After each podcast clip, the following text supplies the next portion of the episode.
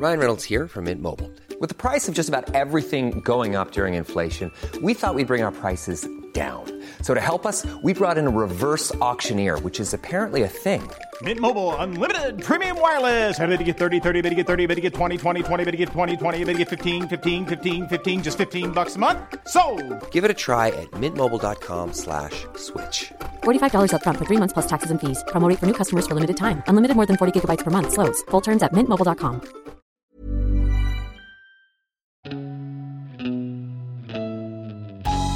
Salut, c'est Gilles Durand. Bienvenue dans Zone Mixte, le rendez-vous podcast de la rédaction des sports de 20 minutes.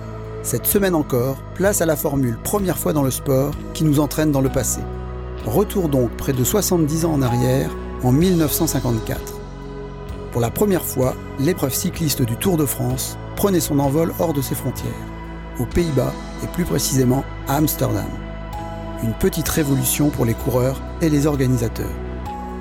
À l'heure où le Tour va s'élancer vendredi du Danemark, nous allons vous raconter comment s'est passée cette première étape 1954 à l'étranger et, avec notre historien du cyclisme Pascal Sergent, nous allons comprendre pourquoi la direction du Tour a souhaité ouvrir ses frontières.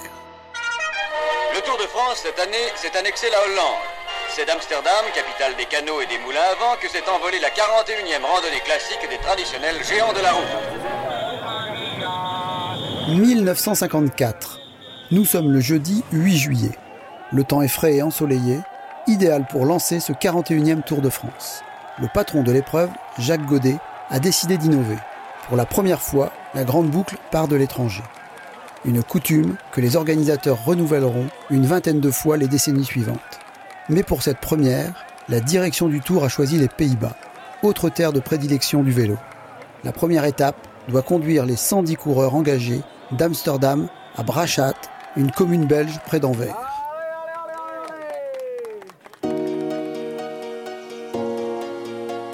Le grand favori de cette édition historique n'est autre que le champion français Louison Bobet, déjà vainqueur l'année précédente. D'autant qu'à l'époque, ce ne sont pas les équipes et leurs sponsors qui participent au Tour de France, mais des sélections nationales et régionales. Et cette année-là, l'Italie et ses stars ont déclaré forfait. Dès la première étape, une vingtaine de coureurs, dont Bobet, accrochent la bonne échappée. Ils terminent avec près de 9 minutes d'avance sur le peloton. Comme pour célébrer dignement le départ des Pays-Bas, c'est un Néerlandais, Wout Vakmans, qui remporte l'étape et enfile le maillot jaune. Il le gardera trois jours avant de rendre la tunique à Louison Bobet. Le grand perdant de cette première étape, c'est le Suisse Ferdi Kubler, gros outsider, qui terminera néanmoins deuxième du tour derrière l'invincible Bobet. Le tour repartira de l'étranger en 1958, depuis Bruxelles en Belgique, puis en 1965 depuis Cologne en Allemagne. Il ira jusqu'à Dublin, Leeds ou encore Berlin ou Copenhague en 2022. Il s'élancera peut-être un jour de Slovénie, voire des États-Unis. Qui sait? Alors Pascal Sergent, bonjour. Bonjour. Vous êtes euh, historien du cyclisme et on va évoquer donc aujourd'hui la première fois où le Tour de France est parti de, l'étranger. Tout d'abord, est-ce que c'est une première escapade à l'étranger du Tour de France ou est-ce qu'il avait déjà fait quelques escapades hormis le départ dans un pays frontalier? Alors concernant le départ, le premier départ à l'étranger s'est effectué en 1954, c'était à Amsterdam. Mais par contre, le Tour de France avait déjà exploré quelques villes euh, étrangères à partir de 1906, puisque en 1906, le Tour arrive en Alsace-Lorraine, qui à l'époque était allemande. Et ensuite, régulièrement, il y a eu euh, des étapes à l'étranger. Je pense à Bruxelles, par exemple, notamment la Belgique, qui avait été euh, très souvent explorée. Mais le premier grand départ, ce qu'on appelle aujourd'hui le grand départ, date de 1954. Et alors, pourquoi Jacques Godet, le directeur du Tour, décide cette année-là de délocaliser le départ du Tour de France? Est-ce qu'il cherche un nouveau public? Oui, Jacques Godet était quelque part un visionnaire puisqu'il avait compris euh, que le Tour de France se devait de se internationaliser puis mondialiser peut-être. À l'époque, on parlait pas encore de mondialisation, mais euh, Jacques Godet avait déjà dans l'idée de pouvoir faire profiter aux spectateurs et aux pays limitrophes des arrivées du Tour de France, qui était déjà euh, bien d'avant-guerre, très populaire. En 1954, en plus, il commence à voir quelques bons coureurs euh, néerlandais, à l'image de Jan Nolten, par exemple, qui avait donné un peu de fil à retordre au Grand Fostocopie au début des années 50. Et donc, il commence à voir des coureurs, le public était là, et Jacques Godet donc a, a profité de cette conjoncture qui était euh, tout à fait favorable pour proposer aux, aux Pays-Bas un, départ à Amsterdam. Alors, j'avais cru comprendre qu'il y avait aussi un- une histoire de Tour d'Europe, en fait, qui avait été mis en place euh, à cette époque. Est-ce que vous pouvez nous en dire euh, quelques mots? Oui, parce qu'en réalité, l'appellation originelle du Tour de France, c'est le Tour de France et d'Europe puisque le journal L'équipe, qui était l'organisateur à l'époque, on ne parlait pas encore d'ASO, avait racheté la marque Tour d'Europe. Hein. Il y a eu un Tour d'Europe en 56-57 par la suite, puisque c'est devenu une autre épreuve, mais l'appellation originale, c'est bien Tour de France et d'Europe. Donc Jacques Godet avait voulu justement, pour dire, surfer sur cette vague d'un départ à l'étranger, parce qu'il savait que c'était important pour l'épreuve en, elle-même. Est-ce que ce Tour de France aurait pu devenir un, Tour d'Europe finalement ou non bah, Indirectement, le, on a complètement oublié cette appellation. Par contre, euh, on voit bien que, euh, d'ailleurs, il y a un départ à Copenhague cette année, mais régulièrement, il y a des départs à l'étranger. Ça a été, par exemple, à Berlin en 87, alors que le mur n'était pas encore tombé. Ça a été plusieurs fois en Belgique, ça a été plusieurs fois euh, à l'étranger, donc en Allemagne également. Et donc, il y a cette volonté aussi de pouvoir refaire bénéficier, comme je le précisais, l'arrivée du Tour de France dans des pays limitrophes. Et je pense que c'est une excellente solution.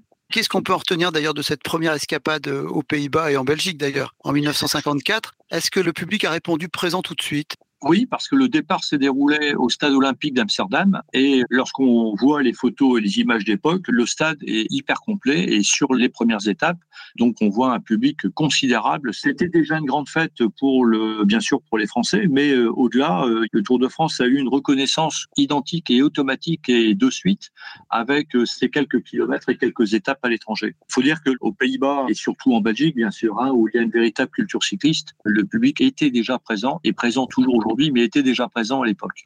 On va peut-être finir avec un petit mot sur euh, qui porte le premier maillot jaune à l'étranger. Et ça tombe bien parce que c'est un néerlandais. Est-ce que c'était une surprise, en fait, ce Vactmans à l'époque? Non. Alors, c'était pas une vedette de premier rang. Hein. Euh, c'était pas l'égal de Copy, Coblet euh, ou Bobet, par exemple. Hein. Mais c'était un excellent coureur qui avait fait déjà pas mal de résultats euh, dans son pays, qui s'illustrait, par exemple, notamment sur des épreuves comme le Tour de Suisse ou le Tour de Normandie. Donc, qui sont des épreuves déjà d'importance. Et le fait de le voir arriver dans ce Tour de France sous le maillot de l'équipe euh, nationale, ben, c'était d'une part une consécration pour lui, mais au-delà de ça, ça lui a permis de s'illustrer et entre autres de porter ce fameux maillot jaune. Il faut dire que Wackman, c'était un très bon coureur. Hein. Il faisait partie des meilleurs euh, coureurs de son pays. Et d'ailleurs, pour l'anecdote, il y a, alors je crois que c'est son nom, euh, Rennie Wackman, qui était lui équipier des Dimers dans les années 70, et il a porté également le maillot jaune. C'était en, en, 1971, près de 20 ans plus tard. Donc, euh, il y a eu deux Wackmans maillot jaune et c'était également des grands champions néerlandais. Entendu. Eh ben, merci pour ces anecdotes et à bientôt. Avec grand plaisir. Zone mixte, consacrée au premier Tour de France parti de l'étranger, c'est fini.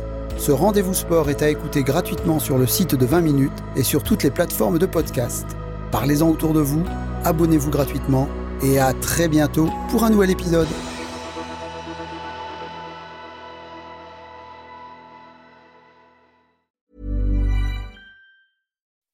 When you make decisions for your company, you look for the no-brainers. If you have a lot of mailing to do, stamps.com is the ultimate no-brainer. Use the stamps.com mobile app to mail everything you need to keep your business running with up to 89% off USPS and UPS. Make the same no-brainer decision as over 1 million other businesses with stamps.com. Use code program for a special offer. That's stamps.com, code program. On ne va pas se quitter comme ça. Vous avez aimé cet épisode? Sportif, généraliste, sexo ou scientifique, varié mais toujours bien informé. Découvrez les autres podcasts de la rédaction 20 minutes sur votre application d'écoute préférée ou directement sur podcast au pluriel.20minutes.fr. Et merci de nous avoir écoutés.